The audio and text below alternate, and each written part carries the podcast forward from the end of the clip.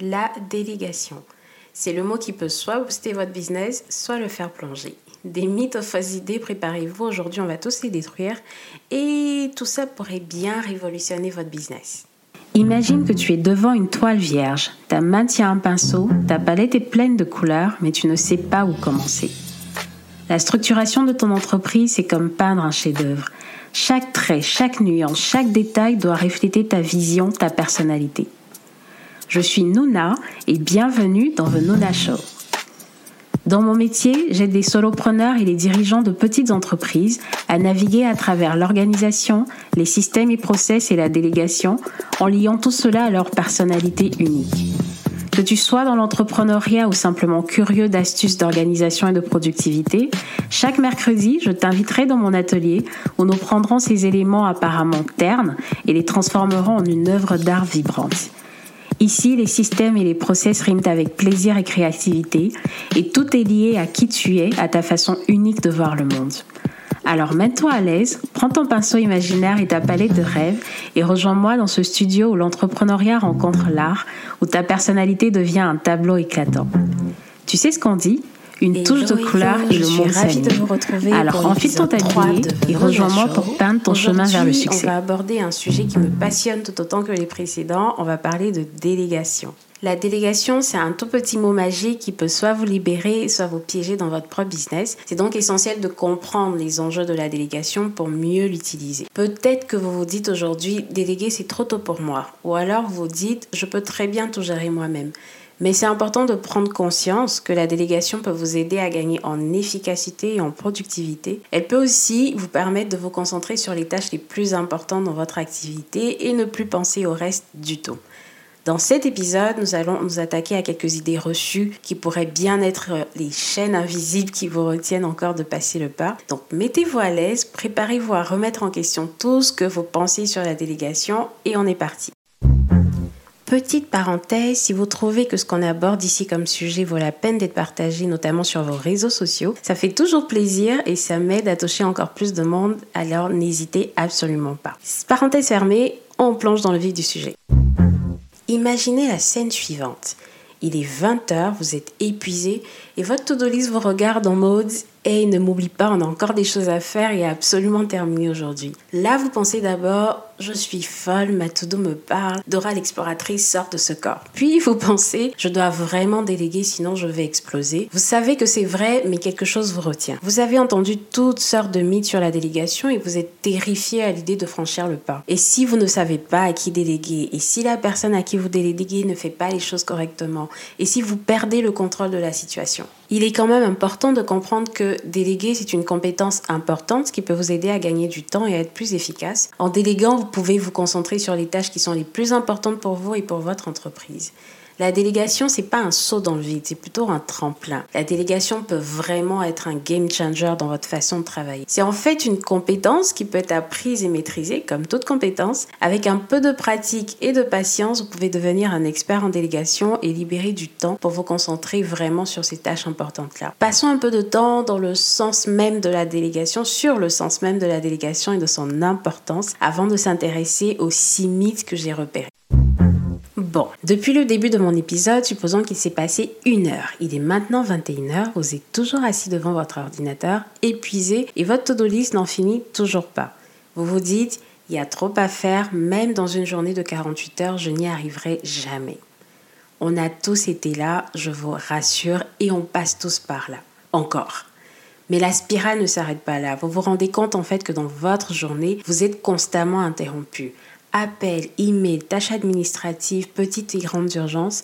Vous voulez croire que vous pouvez tout gérer, mais en réalité, ça devient un vrai casse-tête pour se concentrer sur ce qui importe vraiment, c'est-à-dire la croissance de votre entreprise. Qu'est-ce qu'on fait dans ces cas-là? La réponse est simple, mais complexe à mettre en œuvre. Elle tient en un mot, déléguer. Oui, je sais. Déléguer, ça fait peur. Déléguer, déléguer c'est en fait un transfert de responsabilité, une manière de donner à quelqu'un d'autre la possibilité de prendre en charge une partie de votre travail tout en restant responsable du résultat final. Par exemple, si vous êtes excellent pour vos ventes, mais pas très bon en comptabilité, pourquoi ne pas déléguer cette partie à quelqu'un qui excelle dans ce domaine?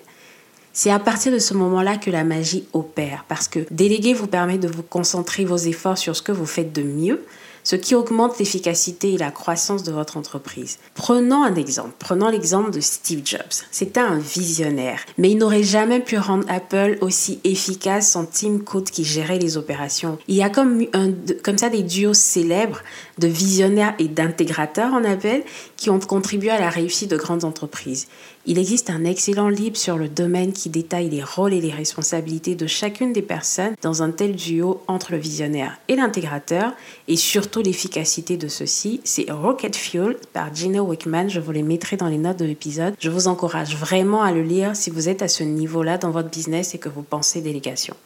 Déléguer contribue aussi à votre propre développement et ça c'est pas négligeable. C'est la partie émergée de l'iceberg, c'est la partie dont on ne parle pas beaucoup et pourtant passer ce cap vous pousse à sortir de votre zone de confort, à lâcher prise et à apprendre à faire confiance. Et surtout, déléguer permet à vos collaborateurs de briller. Comme ce jeune graphiste à qui vous allez confier la refonte de votre site web et qui reviendra avec des idées auxquelles vous n'auriez peut-être jamais pensé. La cerise sur le gâteau, cette dynamique motive tout le monde qui ne serait pas motivé à l'idée de prendre des responsabilités et de montrer ce qu'il sait faire En fait, c'est un peu comme une spirale positive qui remplace la spirale négative que j'ai évoquée tout à l'heure. Si vous êtes encore sceptique à l'idée de déléguer, pensez à ce que vous risquez en ne déléguant pas. Frustration, surmenage, le risque de stagner dans le développement de votre entreprise. Déléguer vous ouvre à de nouvelles perspectives et à d'autres façons de penser et ça peut même devenir une façon de vous challenger vous-même. Pour résumer, déléguer n'est pas un luxe, c'est une nécessité. Et avant que j'oublie, très important, choisir la bonne personne à qui déléguer est tout aussi crucial. Ce n'est pas une simple question de compétence, c'est une question de synergie. Vous savez, c'est alchimie qui fait que 1 plus 1 égale 3 et pas 2.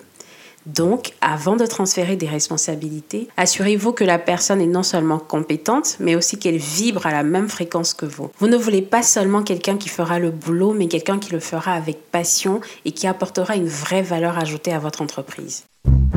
Maintenant que vous êtes tous chauds et chaudes avec cette nouvelle vision de la délégation, je sens que vous êtes prêts à sauter le pas, prêtes à sauter le pas ou presque, avant que vous ne fonciez tête baissée en confiant la gestion de vos réseaux sociaux, par exemple à votre nièce ou, ou la comptabilité à ce type que vous avez rencontré dans une soirée networking, arrêtons-nous un petit instant. Je sais, vous avez toujours cette petite voix dans la tête qui dit et si ça tourne mal Et si je perds le contrôle Et si, et si, et si Vous savez pourquoi cette petite voix est là? Parce qu'il existe des mythes, des légendes urbaines autour de la délégation qui font peur. Des idées reçues qui ont la peau dure et qui peuvent vous bloquer si vous les confrontez pas. Alors accrochez-vous parce qu'on va s'attaquer maintenant à ces mythes un par un et on va les démonter façon Mythbuster. Allons-y. C'est parti avec le mythe 1 que j'aime beaucoup. Vous vous dites, personne ne le fera aussi bien que moi. On pense souvent que notre manière de faire est la meilleure. Après tout, c'est notre entreprise, c'est notre bébé, c'est nous qui avons mis les process en place, si encore vous les avez mis en place. Chaque personne a ses propres talents et expertises. Ce n'est pas parce que vous êtes bon dans un domaine en particulier que vous êtes forcément le meilleur dans tous les autres. Pensez à un chef cuisinier. Il peut être excellent pour créer des plats, mais pas forcément le meilleur pour gérer les finances du restaurant. Et on le voit d'ailleurs beaucoup plus souvent que ce que vous pouvez penser. S'accrocher à ce mythe revient à se mettre des œillères. Vous vous privez des talents d'autres personnes qui pourraient même faire mieux que vous dans certains domaines. Ici, mon petit conseil, c'est d'identifier vos forces et vos faiblesses et déléguer les tâches où vous n'excellez pas. Concentrez-vous seulement sur votre domaine de prédilection. Le mythe 2, un peu dans la même veine que le premier, vous vous dites, je le ferai beaucoup plus vite que n'importe qui. Là encore, c'est vrai je vous l'accorde, c'est votre entreprise, vous avez créé des systèmes et des process, vous savez exactement comment faire les choses, comment ça fonctionne chez vous. Mais on pense souvent gagner du temps en faisant les choses nous-mêmes et pourtant, le temps que vous passez à faire une tâche que quelqu'un d'autre pourrait faire à votre place pendant ce temps-là est du temps en moins pour vous concentrer sur autre chose. C'est comme essayer de faire le ménage, la cuisine, le jardinage tout seul dans sa maison en même temps. Vous pourriez le faire, mais à quel coût pour votre bien-être et pour votre temps libre? On le dit souvent et c'est vrai, et il faut se le répéter, le temps est une ressource limitée. Utilisez-le de manière stratégique. Petit conseil ici, faites une liste de toutes les tâches que vous faites dans une semaine et essayez de peser ces tâches, de les mesurer. Telle tâche me prend une heure, telle tâche me prend trois heures, telle tâche me prend cinq heures et identifiez celles que vous pouvez déléguer. Vous pourriez être surpris du temps que vous pourriez récupérer pour vous concentrer sur autre chose. Le troisième mythe, vous pensez peut-être déléguer, c'est perdre le contrôle. La peur de perdre le contrôle de son entreprise est courante, surtout chez les solopreneurs, et ça se comprend parfaitement. Par contre, il faut bien entendre que déléguer, c'est en fait aussi une façon d'augmenter ce contrôle-là. Parce que vous vous concentrez sur les aspects les plus cruciaux de votre entreprise, donc vous prenez le contrôle et vous gardez le contrôle sur votre entreprise en déléguant tout le reste, justement. Imaginez-vous en tant que pilote d'un avion, par exemple. Vous ne pouvez pas piloter et servir les boissons aux passagers en même temps, et pourtant cela ne veut pas dire que vous avez perdu le contrôle de l'avion, vous êtes toujours au contrôle de l'avion. S'accrocher à ce mythe-là peut mener à l'épuisement et un ralentissement dans votre croissance. Donc faites attention à celui-là en particulier. Mon petit conseil ici, c'est de mettre en place des systèmes de communication et de suivi qui vous permettront de garder un œil sur ce qui se passe à chaque fois, à chaque moment dans votre entreprise, sans avoir à tout faire vous-même. Mettez en place le bon système au moment où vous déléguez à la personne que vous allez recruter. Vous êtes certain comme ça d'avoir l'impression de garder le contrôle. Non, je rigole. Vous êtes certain comme ça de garder le contrôle de votre entreprise et de tout ce qui s'y passe. Quatrième mythe, déléguer, ça coûte cher.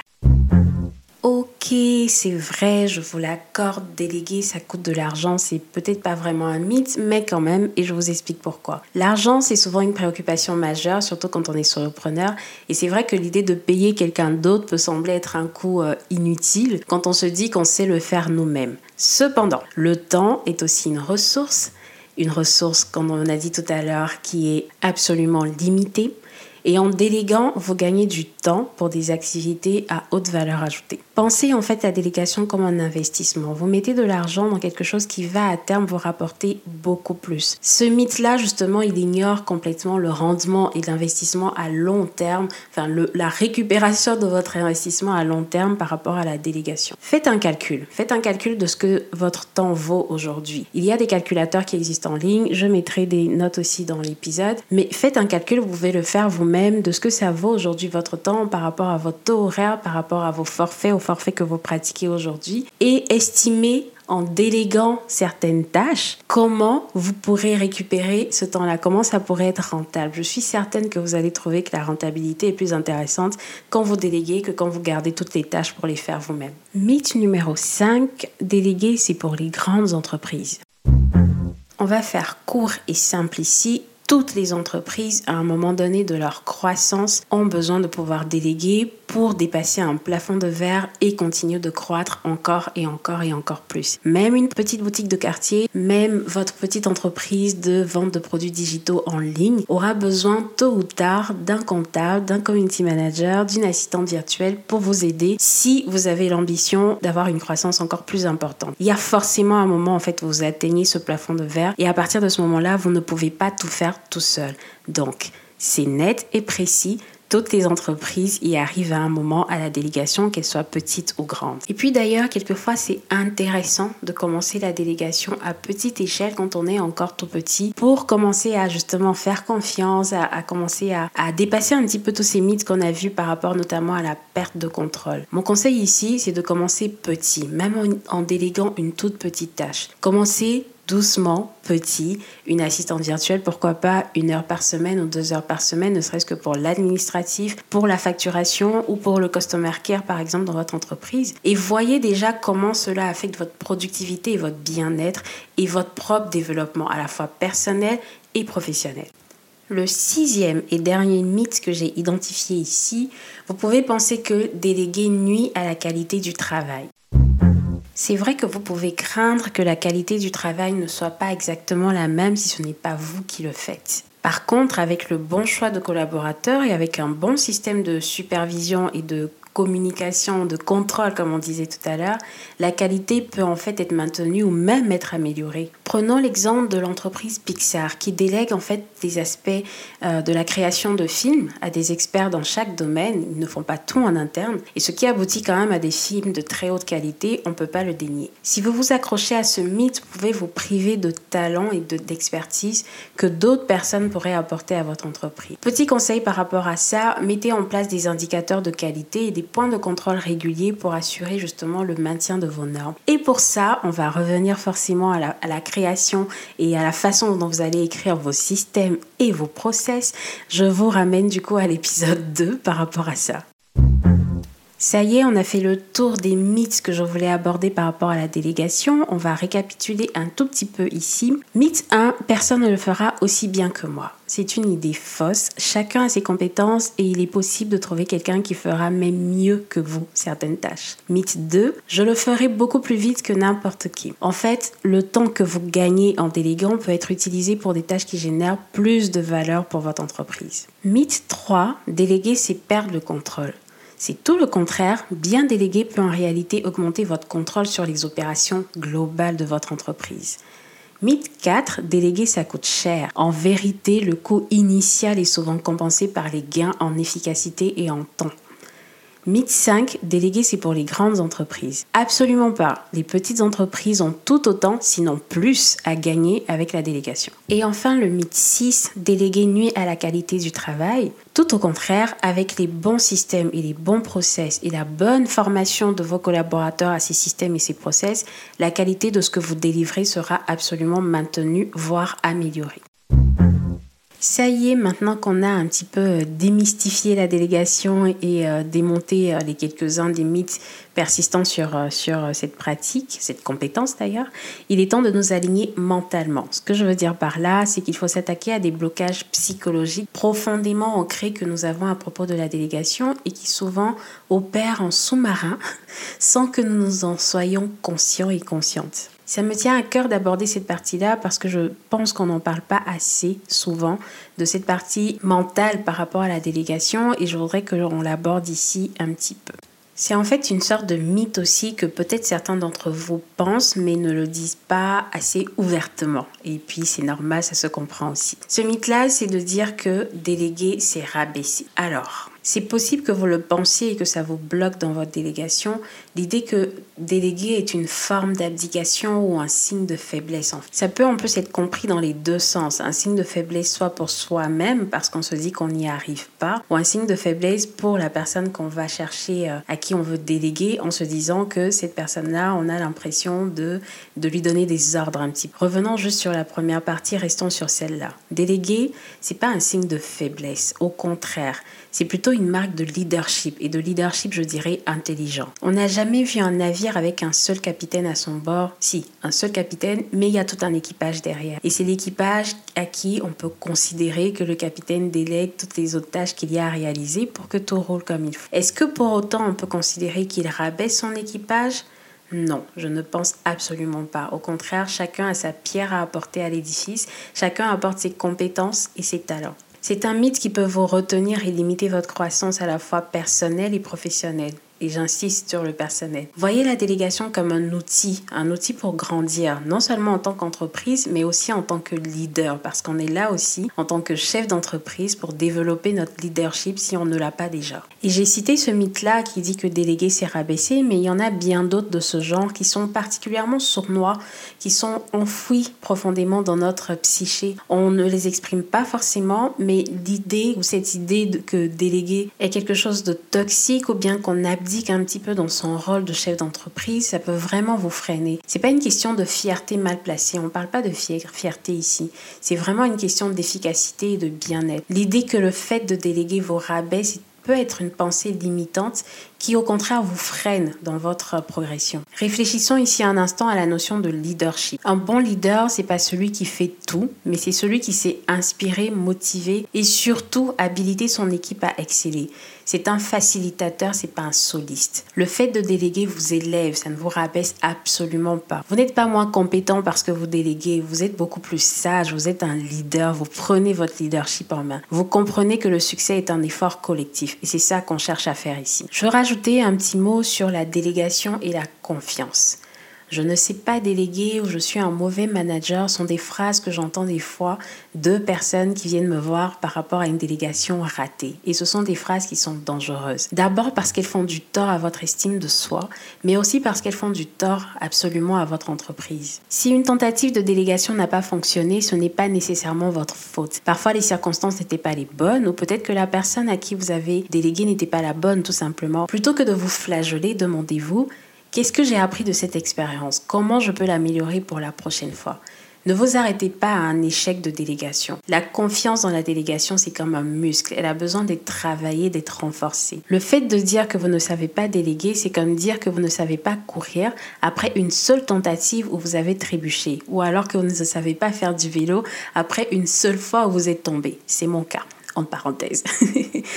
Vous ne vous arrêteriez pas de courir à ce moment-là, non? Vous apprendriez, vous vous lèveriez et vous adapteriez et vous recommenceriez. Beaucoup de riez ici. Pour conclure cette partie, déléguer, c'est une forme de libération. Libération de votre temps, libération de votre esprit et même, osons le dire, libération de votre âme. Vous vous libérez pour faire ce que vous faites de mieux et ce qui vous passionne vraiment. Déléguer n'est pas un aveu d'échec ni une tâche réservée à une élite dirigeante. C'est une compétence et comme toute compétence, elle peut être apprise, affinée et maîtrisée.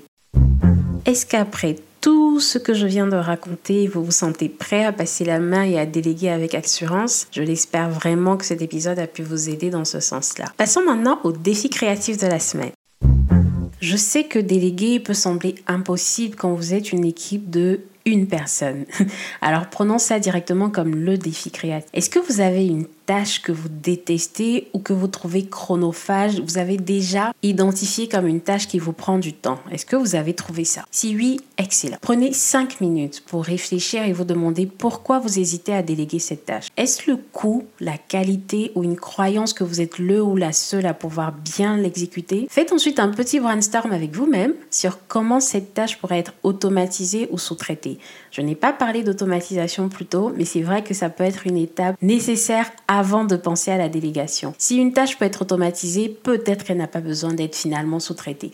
Ou en tout cas, on essaye en premier d'automatiser et ensuite on voit si on peut sous-traiter l'ensemble des tâches dont celle-là qui a été automatisée. Dans tous les cas, je sais que ça peut coûter de l'argent, je le sais, mais rappelez-vous que votre temps est une ressource précieuse. Ensuite, concoctez un mini-système pour cette tâche. Pour les systèmes, je vous renvoie encore une fois à l'épisode. Que ce soit un script par exemple pour écrire des emails type ou alors un modèle pour vos euh, publications sur les réseaux sociaux, concoctez un mini système avec le ou les process à l'intérieur pour cette tâche-là. Testez ce système pendant une semaine, confiez cette tâche à quelqu'un d'autre et si ça fonctionne, super, vous venez de vous libérer un peu de temps pour vous concentrer sur des tâches beaucoup plus importantes ou plus créatives.